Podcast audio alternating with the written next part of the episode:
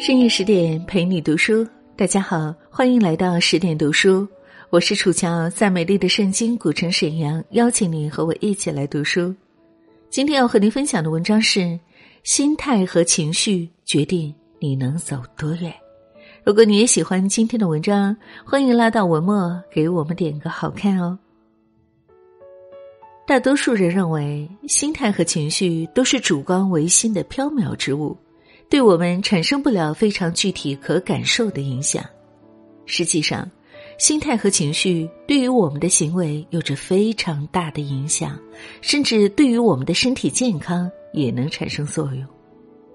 那么，一个健全的心态究竟该有什么要素呢？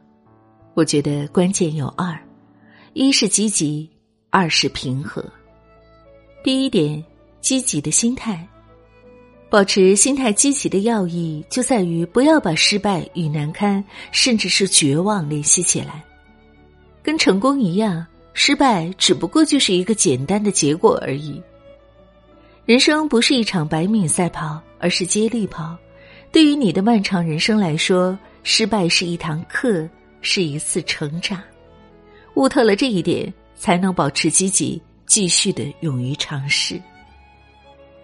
第二个关键要素是平和，平和就是顺其自然和知足常乐。这样平和的心态可以让我们保持理性和清醒。特别是贪婪的欲望、消极的心态席卷内心之时，我们更加需要平和的冲刷和洗涤。一个健全的心态比一百种智慧更有力量。这句话是狄更斯所言，他一生也贯彻着这句名言。狄更斯晚年可以说是被钱压弯了脊梁。为了养活自己和家人，他白天专注写作，晚上去他处朗读自己的作品赚取金钱。后来，他跟妻子感情破裂，分道扬镳。生活上的失败摧毁了狄更斯的外部写作环境，但他没有放弃，仍然积极的创自己的作品。他在作品中写道。善良的人会把生活里的黑暗变成光明。最后，狄更斯晚年创作了《大卫·科波菲尔》这本历经挫折写出来的书，其成就超过了狄更斯的其他作品。作品中的大卫最后拥抱了自己生活中所有的不堪，不再怨恨，归于平静与坦然。狄更斯的心态也与大卫一样。他将生活中的失败统统写进这部半自传体的小说当中。正是这样积极的心态，才让他失败的经历成为了狄更斯最好的课程。说完了心态，再来看情绪。说到情绪，有人可能会想到三国中被诸葛亮气死的周瑜。虽说这跟史实有些出入，但不好的情绪会影响健康，是大多数人的共识。最直观的，生活中急性子、喜欢争强好胜、容易着急上火的人，他们的心脏要比普通人负担重，严重的甚至会产生冠心病。而反过来，性格太过于懦弱、经常压抑的人，容易患肿瘤或者癌症。这些因为情绪影响而产生的疾病，被称为是心因性疾病。长寿密码是中央电视台揭秘中国世界长寿文化现象的人文纪录片。在长寿带中，长寿并不是依靠昂贵的保健品或者药物，他们的秘诀之一就是保持良好的心情。有专家分析，长寿老人有一种只记好事不记坏事的能力，天天处于开心的情绪中，有效提升免疫力，生病非常少。次卫生革命，我们主要在向病菌做斗争；而第二次卫生革命，则变成了在与情绪战斗。情绪除了能对人体健康产生影响之外，跟消极心态相似，太过于情绪化也会横亘在你的成功路上。生气、愤怒、焦虑，被这些情绪裹挟的人，根本无法冷静思考。同样的。被喜悦冲昏头脑，也不利于冷静的判断。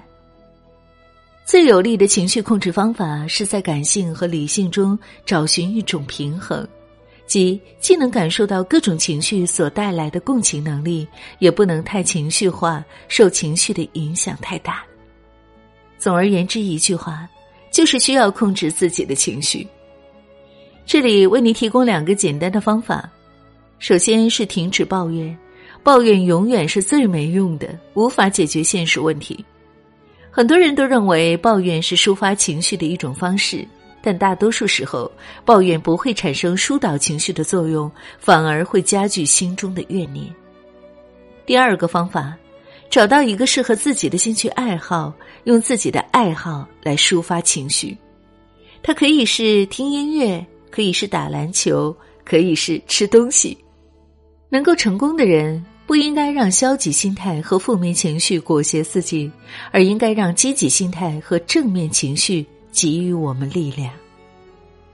最后记住喽，处理问题之前一定要处理好自己的心态和情绪哦。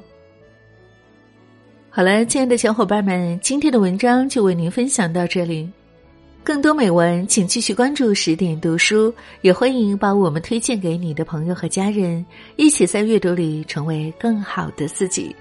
我是楚乔，在美丽的北方名城沈阳，祝愿大家晚安。好梦初见失足，不及防犯下的错。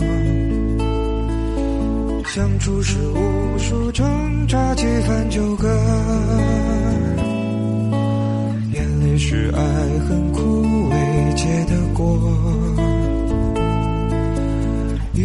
是余生唱不完的歌。被命运反复捉弄的你啊。收藏了多少动人的情话？一半开出花，一半做泥沙，也曾撞见你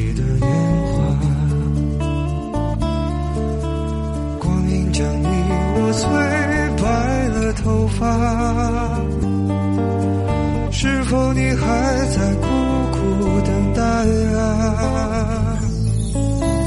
这风还在刮，这雨还在下，他会来接你回家。这风还在刮，这雨还在下。